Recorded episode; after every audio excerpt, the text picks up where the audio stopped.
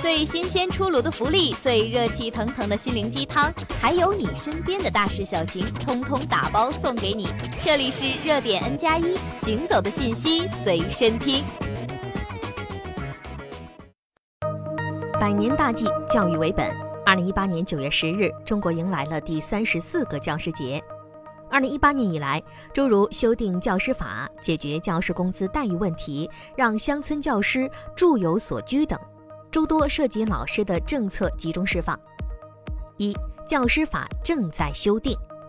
二零一八年一月，中共中央、国务院关于全面深化新时代教师队伍建设改革的意见正式公布。这是新中国成立以来第一次以党中央名义专门印发加强教师队伍建设的文件，其中研究修订教师法成为其中的一大亮点。八月三十一日，在教育部新闻发布会上，教育部教师工作司司长王定华透露，教育部在推动教师法法律修订，尽快完成。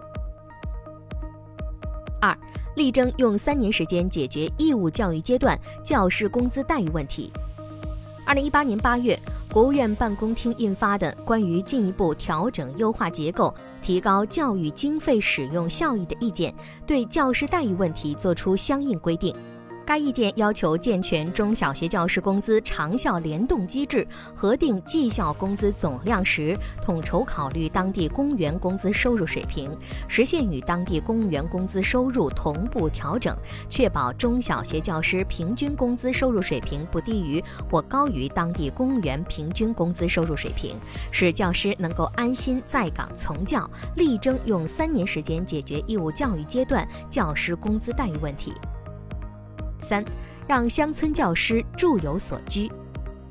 在乡村教师的待遇保障方面，中共中央、国务院关于全面深化新时代教师队伍建设改革的意见提出，深入实施乡村教师支持计划，关心乡村教师生活，认真落实艰苦边远地区津贴等政策，全面落实集中连片特困地区乡村教师生活补助政策。根据学校艰苦边远程度实行差别化补助，鼓励有条件的地方提高补助标准。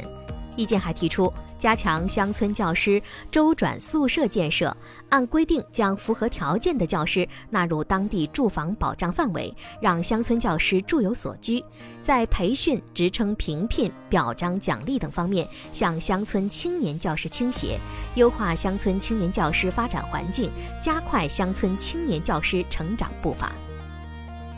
四、免费师范生变公费师范生。二零一八年二月，教育部等五部门联合印发了《教师教育振兴行动计划（二零一八至二零二二年）》，提出将免费师范生改称为公费师范生。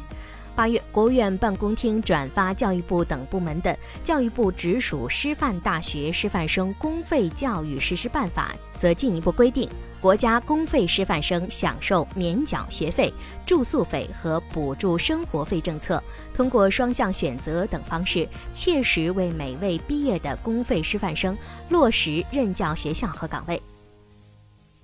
二零一八年计划招募一千八百名退休优秀教师到乡村支教。